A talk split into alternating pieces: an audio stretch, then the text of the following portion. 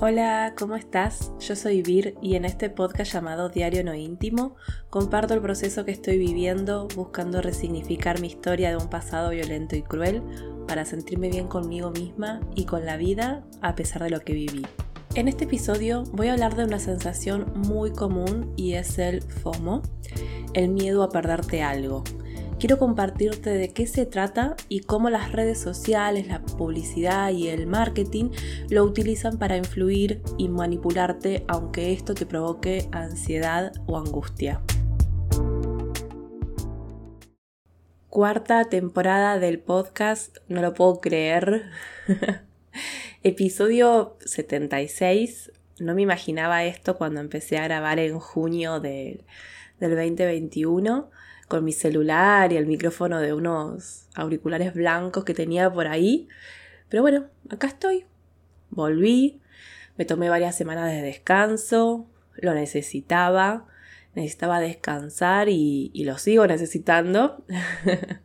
Pasaron muchas cosas durante diciembre y enero, situaciones que me generaron mucho estrés, ansiedad y angustia, así que tuve que tomar algunas decisiones a nivel laboral y personal para, para bueno, bajar el malestar y, conectarme con, con, lo que me hace bien. Una buena noticia, ya terminé el primer borrador de mi libro, ya está en manos de mi editora, Lau, que lo va a leer y bueno, falta la parte que me lo devuelva con sus comentarios y correcciones, pero, pero ya está, ya estamos en la recta final. Ahora tengo que pensar en maquetación, la tapa del libro, la contratapa, eh, dónde mandarlo a imprimir, ver si hago la versión digital para personas que no están en Argentina. Así que estoy muy emocionada porque por las decisiones que tomé en las últimas semanas, siento y creo que se vienen grandes cosas en los próximos meses. Bueno, que si no me voy por las ramas y el episodio es sobre el FOMO. A ver, en términos generales, el FOMO, que es un acrónimo del inglés que para lo que es Fear of Missing Out, que es el miedo a perderte algo, básicamente es la sensación angustiosa de estar perdiéndote algo que otras personas están disfrutando o la sensación de ansiedad que nos provoca la necesidad de estar al día con todos los acontecimientos que nos rodean. Esto se debe a la falta de control que sentimos cuando no podemos tener toda la información recuerdos y experiencias que vemos a nuestro alrededor. Es una sensación común entre las generaciones de personas digitales y, bueno, que viven conectadas a través de dispositivos electrónicos. FOMO también se relaciona con el tiempo. Muchas veces sentimos que no tenemos suficiente tiempo para disfrutar de todas las actividades y oportunidades que se nos presentan. Esto nos lleva a preocuparnos por no aprovechar nuestro tiempo y sentirnos perdidos y, descontentas. Si bien parece un problema nuevo de la era digital, este miedo a perderte algo está relacionado con un miedo que existe desde siempre y que es el miedo a la exclusión, es decir, miedo a no pertenecer a un grupo. Y este miedo es normal porque las personas somos seres sociales. El tema es que lo que se observa es que las redes sociales y el avance de la tecnología agravaron este miedo. Un ejemplo de FOMO. Em, yo vivo a 55 kilómetros de la ciudad de Buenos Aires. Entonces, muchas veces me invitan a eventos en la ciudad y a mí me da pereza ir hasta allá. Sobre todo si es de noche, porque no tengo movilidad propia para volver de noche, no tengo un solo transporte que me traiga hasta acá, sino que tengo que eh, tomar un colectivo, el tren y después dos colectivos más, en fin. Por lo general termino diciendo que no. Pero después, cuando veo en Instagram, ponerle fotos y videos de ese evento y, veo a, a, mis amigas que la pasaron re bien, y sí, me da una cosa en el estómago. Es una sensación completamente normal, por esto que les decía del miedo a la exclusión. Que igualmente esto es algo temporal, o sea, esta sensación es algo temporal o debería ser algo temporal. O sea, la sensación que nos estamos perdiendo algo es normal. El problema es cuando se vuelve una necesidad de estar siempre conectada o conectado y con un miedo irracional a estado de me estoy perdiendo de algo. O sea, cuando no podés gestionar ese malestar que sentís es cuando aparece el problema. Además está todo esto de que nos las pasamos viendo las redes sociales y creemos que lo que vemos, no sé, en Instagram es la realidad de una persona y no, es un recorte de la realidad y un recorte que la persona quiere mostrar, que por lo general es lo opuesto a lo que vive el resto de las 23 horas del día. Lo conté en otros episodios, Conozco personas que documentan su vida entera en historias de Instagram, las tuve al lado mío sacándose una selfie con la cara de estar en su mejor momento, y cuando suben la foto, vuelven a su cara de estar agotadas por los diferentes problemas de su vida. Que es normal tener problemas. El problema es que del otro lado parece que estás todo el tiempo feliz y eso puede confundir a algunas personas y creer que algo malo pasa con ellas porque no pueden ser feliz o tener una vida interesante que paréntesis, ¿no? ¿Quién dice que es interesante en una vida? Pero bueno, la persona dice, yo quiero ser feliz como veo en las historias de Instagram de esta persona. Y yo no estoy a favor de esa moda de solo mostrar cuando las cosas salen bien. Yo estoy a favor de mostrar cuando las cosas salen mal o como no las esperábamos. Cuando nos sentimos mal. Me acuerdo 2013 mm, o 2014, creo que fue más 2014, en el viaje en bicicleta que hicimos con mi pareja y nuestras dos perras hasta Florianópolis, todo el primer mes en Brasil la pasamos muy mal. Mucha lluvia, viento, poco dinero. Y, un día me grabé llorando y diciendo que estaba cansada y demás. Y lo subí. Y primero pensé, uh, capaz las personas que seguían el viaje no dejan de seguir porque subí algo triste o subí algo en contra de viajar, qué sé yo. Pero al contrario, las personas nos super apoyaron y enviaron mensajes hermosos. Y, y ahí es cuando dije, yo prefiero mil veces mostrar tal cual es, tal cual la estoy pasando, eh, porque justamente yo no, no, quería mostrar que hay viajar, no sé, en este caso, viajar en bicicleta es todo color de rosa. No, mentira. Eh, cuando el clima o algunas situaciones se ponen adversas, es muy difícil. No sé, yo soy partidaria de, de, eso. Y esto es un problema con las redes sociales y esa, esa actitud de estar mirando el teléfono o revisando las aplicaciones de redes sociales continuamente para ver si pasó algo. Tener las notificaciones sonoras de absolutamente todas las aplicaciones. O sea, con sonido y con vibración también. Entonces, termina siendo un sonajero el teléfono. Y cuando pasan, no sé, 10 minutos que no suena, yo veo a las personas que les agarra ansiedad de ¿qué pasó? ¿Se me rompió el teléfono? ¿Me quedé sin señal? ¿Por qué no me llega ninguna notificación? ¡Para! ¡Qué obsesión! Y acá me gustaría explicarte por qué te pasa eso. ¿Por qué te pasa de que no puedes evitar mirar el teléfono cuando suena una notificación o de estar preocupado porque no suena con la frecuencia que crees que debería sonar. Acá la Beer Nerd se prepara para compartirte un dato, qué alegría que siento, de que nuestro cerebro tiene un área que se llama el centro dispensador de recompensas. Este área es responsable de la producción de dopamina, que la dopamina es un neurotransmisor que provoca la sensación de placer. Esta área del cerebro se activa cuando nos sentimos satisfechas o satisfechos por algo, pero también cuando recibimos alguna recompensa inesperada como una notificación. Esto explica por qué sentimos una gran satisfacción cuando recibimos una notificación en nuestros teléfonos y también por qué nos sentimos con ansiedad cuando estamos esperando una notificación. Al final, el FOMO se relaciona con la búsqueda de placer y la sensación de pertenecer. Por ejemplo, yo no tengo ninguna notificación sonora de ninguna red social en mi teléfono. Solo de WhatsApp y de las personas que yo quiero o considero que son importantes eh, para que el teléfono me interrumpa. Y después no tengo notificaciones, pero ni siquiera silenciadas. Es decir, no me muestra mi teléfono en la barra de arriba donde está la batería y la hora, no me muestra si tengo notificaciones de Twitter, de Instagram o TikTok. No, no, no. A mí el teléfono no me suena. Ya les digo, salvo por llamadas, obvio, o por mensajes de WhatsApp de personas que yo quiero. Y esto es justamente para que mi cerebro no asocie las notificaciones de los del teléfono a placer y, cree, y que crea en mí el miedo a perderme algo o la sensación de exclusión. O sea, mi cerebro no está, por así decirlo, em, O sea, no está acostumbrado a que las notificaciones de, un de mi celular, en este caso, eh, sean una recompensa. Creo que lo mencioné en otro episodio, pero si pueden, vean el documental El dilema de las redes sociales. Es un documental con expertos en tecnología que trabajaron en la creación de las redes sociales y que se arrepienten y alertan sobre el peligro de las redes sociales. Lejos de crearse para conectarnos, el objetivo es manipular e influir.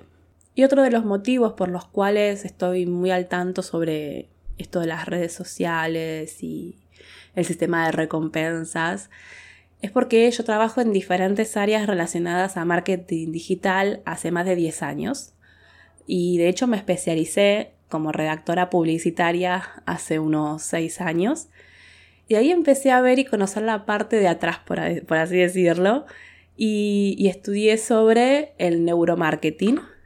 Capaz estás preguntándote qué es el neuromarketing. Bueno, es un área de marketing que surge de la combinación del estudio de la neurociencia y el marketing. Esta disciplina se enfoca en entender cómo el cerebro responde a los estímulos del entorno para así crear estrategias de marketing cada vez más efectivas. El neuromarketing busca entender la conducta de las personas para poder crear estrategias que impacten en las decisiones de compra de las personas. Y también se enfoca en entender mejor cómo el cerebro interpreta información visual con el mismo objetivo, diseñar estrategias de comunicación efectivas. Entonces, aunque no lo creas, sabiendo lo que provoca el FOMO en las personas, o sea, esta sensación de ansiedad y de angustia, se utiliza el FOMO en estrategias de marketing para vender más porque se sabe de qué manera se puede generar una predisposición hacia la compra utilizando el FOMO y aplicar estos mecanismos que generan como una urgencia ante el miedo a quedarse fuera socialmente o llegar tarde a algo, a una oportunidad única.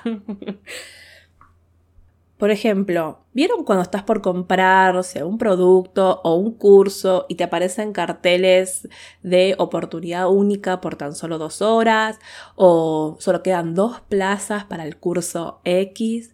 Bueno, eso es el FOMO para vender más que lo que busca es que la persona que está por comprar, o sea, el potencial cliente, no deje para más adelante su decisión, sino que lo que busca es que actúe más por impulso, o sea, que compre por impulso y no de una manera reflexiva. Aunque eso genera malestar emocional en la persona, incrementando su ansiedad, no importa, se utiliza igual. Y quizás preguntas, Vir, ¿por qué contás esto? Si va en contra de, de lo que trabajás y demás. Bueno, eh, yo cuento esto porque a mí me sirve tener eh, esta información, porque cuando entro a una página y veo, compraste curso por 10 dólares en vez de 99 dólares, pero debes comprarlo ya. Obvio que se me activa la ansiedad, pues soy una persona, pero yo hablo con mi cerebro y le recuerdo que esto es una estrategia. yo hablo con mi cerebro, debo haber sonado muy Lisa Simpson. Pero es que es así, no me dejo llevar ni permito que me genere ansiedad descontrolable y que no pueda pensar si me conviene o no la compra. O sea, la información a mí la, la utilizo para eso, para justamente reflexionar, para decir, bueno, espera, sabemos que es esto, sabemos que están intentando que vos compres sin pensar, sin reflexionar si te sirve o no te sirve. O sea, trato de calmarme porque si no, como digo, soy una persona como todas. A ver, algunos de los síntomas comunes del FOMO incluyen esta sensación de ansiedad, preocupación por no estar al tanto de todos los acontecimientos, sentimientos de soledad, desesperación, enojos, eh, celos, baja autoestima, incluso hasta se puede llegar a una depresión. El FOMO también se relaciona con esto de la comparación social, ya que muchas veces nos sentimos mal al ver que otra persona está disfrutando de experiencias que nosotras no podemos tener. Eh, y esto puede ser aún más difícil si, por ejemplo, vemos, como les contaba, nuestras amigas o amigos compartiendo experiencias positivas en las redes sociales. Pero por lo que yo les conté de esto, de que yo a veces no voy y después termino viendo, en ese momento vuelvo a decir lo mismo. hablo con mi cerebro, hablo con mi mente digo, bueno, vos elegiste no ir porque después para volver, si no... Y ahí es como que me calmo y digo, no es que me están excluyendo, a mí me invitaron y fui yo la que tomé la decisión de no ir por tal, tal motivo. Y el FOMO también puede afectar nuestra productividad y nuestra vida laboral, ya que nos sentimos con ansiedad por estar al tanto de todos los acontecimientos, incluso cuando no tenemos la capacidad de hacerlo. Y esto puede llevar a una disminución de la concentración, la productividad, lo que a su vez puede afectar tu vida laboral y también la personal, porque también lo veo en esto de querer estar todo el tiempo viendo las redes sociales y no sé, quizás tenés al lado eh, a tu pareja o, o, a tu mamá o a tu papá o a tus hermanos, o sea, algún familiar, algún hijo una hija y no le estás prestando atención ahí en ese momento por estar viendo qué sucede en las redes sociales. Entonces, las consecuencias del FOMO son graves porque nos desconectan de la realidad, de las relaciones sociales reales, por así decirlo, y, nos desconectan también de, del aquí y el ahora. Y bueno, además de lo que son las consecuencias de vivir con un alto nivel de ansiedad o estrés. Y algo importante es entender que no podemos hacer todo. No podemos viajar a, ese destino soñado, estar en un evento o en un recital, leer un libro en una hamaca, hablar con tus amigas y tomar mate. O sea, todas las experiencias capaces de vivir no se puede. O sea, vos puedes entrar a, vuelvo a decir, Instagram y ver lo que están haciendo otras personas y no se puede vivir todo lo que se puede vivir. Espero que se me esté entendiendo lo que quiero decir. Eh, entonces, hay que bajar un poco la expectativa irreal y entender que en esta vida habrá un montón de experiencias que nos vamos a perder. Porque aparte, si queremos vivir todas las experiencias a la vez, en vez de disfrutar una experiencia al tiempo que te lleve, terminas agotada y sin habiendo disfrutar de ninguna experiencia. Eh, vuelvo al tema de los viajes, por ejemplo. Es como esas personas que van a recorrer 20 países de Europa en 15 días. Yo de solo pensarlo ya me cansé. Y ojo, que soy una persona inquieta y que siempre me gusta estar haciendo cosas, no sé, leyendo, aprendiendo, escribiendo, y me cuesta estar quieta sin hacer nada. Eh, en mi caso no es por FOMO, es más bien un trauma de la niñez en la que si yo decía que estaba aburrida, me daban alguna tarea del hogar para hacer. y también está relacionado a otro miedo, que no es tanto el miedo a perderme de algo, sino es el miedo a perder tiempo de mi vida y, bueno, que a su vez está relacionado al miedo a la muerte. Pero bueno, eso lo podemos dejar para otro episodio si no se va a hacer eterno este. ¿Cómo darte cuenta si tenés FOMO? Una forma de darte cuenta de si tenés FOMO es preguntarte si te preocupas por no estar al tanto de todos los acontecimientos. Si sentís ansiedad cuando esperás una notificación del celular o si te sentís excluida o excluido cuando ves que otras personas tienen experiencias positivas en las redes sociales, eh, si te cambia el humor cuando ves las publicaciones de otras personas, si revisas las redes sociales de manera obsesiva o documentas tu vida constantemente como, como que si no subís eso que hiciste en las redes sociales es como si no lo hubieras vivido. También suelen aparecer problemas de autoestima, eh, autoconcepto, incluso de imagen personal con, el FOMO. Y, y uno que no falla es que si sentís alivio al malestar cuando interactúas en una red social, eso es FOMO. Y esto es por lo que expliqué del centro de recompensas. Sentís malestar, entras a una red social y sentís alivio, ¿sí? Por esto shock de dopamina, pero que dura poco. Por eso tenés que seguir y seguir entrando a las redes sociales para que ese alivio, esa recompensa, no disminuya y vuelva al malestar. Entonces, estos son algunos síntomas comunes del FOMO. O sea, si te sentís identificada o identificado con los síntomas del FOMO, eh, te recomiendo que leas y aprendas y, bueno, si crees que es algo que está trastornando tu vida, que, que busques ayuda profesional. Por otro lado, lo opuesto al FOMO sería el YOMO, Joy of Missing Out, es decir, sería la traducción como el disfrute o el placer de perderse. es decir, en lugar de preocuparse por no perderte de nada, sentís como una especie de gratificación de estar consciente y disfrutando plenamente la experiencia de que estás haciendo en el momento. Entonces, una de las formas de lograr el yomo es esto que les decía antes, aceptar que no siempre se puede hacer todo, desconectarse de las redes sociales, vivir el momento y enfocarte en lo que estás haciendo. Entonces, el yomo significa disfrutar de los pequeños placeres de la vida, como disfrutar de una comida, pasar tiempo con amigas o familiares, leer un libro, eh, disfrutar del sol y el aire fresco, o sentarse a simplemente observar cómo el viento mueve las hojas de un árbol. Eh, el yomo se basa en la idea de que al centrarse en el momento y dejar de preocuparte por lo que está pasando en otro lugar, podés disfrutar y apreciar más tu vida. La pregunta para conocerte de este episodio es, ¿qué te gustaría hacer? ¿De qué te gustaría disfrutar si por 48 horas no tuvieras acceso a tu teléfono móvil? Seguramente estás pensando, yo me muero si no tengo mi teléfono por dos días, y eso es signo del FOMO. Pero cerra los ojos, respira profundo e imagínate qué podrías hacer esas, en esas 48 horas sin la ansiedad o angustia de no estar conectado o conectado. Y ahí sí, conecta con lo que te gustaría disfrutar si no estuvieras atrapada o atrapado en el miedo de perderte algo. Y por hoy dejamos acá. Gracias por escucharme, por leerme, por escribirme.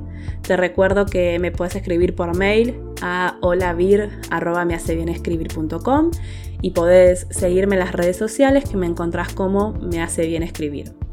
También te invito a que te sumes a mi canal de Telegram para enterarte de las novedades y eh, te suscribas al newsletter para recibir una carta mensual que escribo siempre a fin de mes. Gracias, muchas gracias. Nos vemos en el próximo episodio. Chao, chao.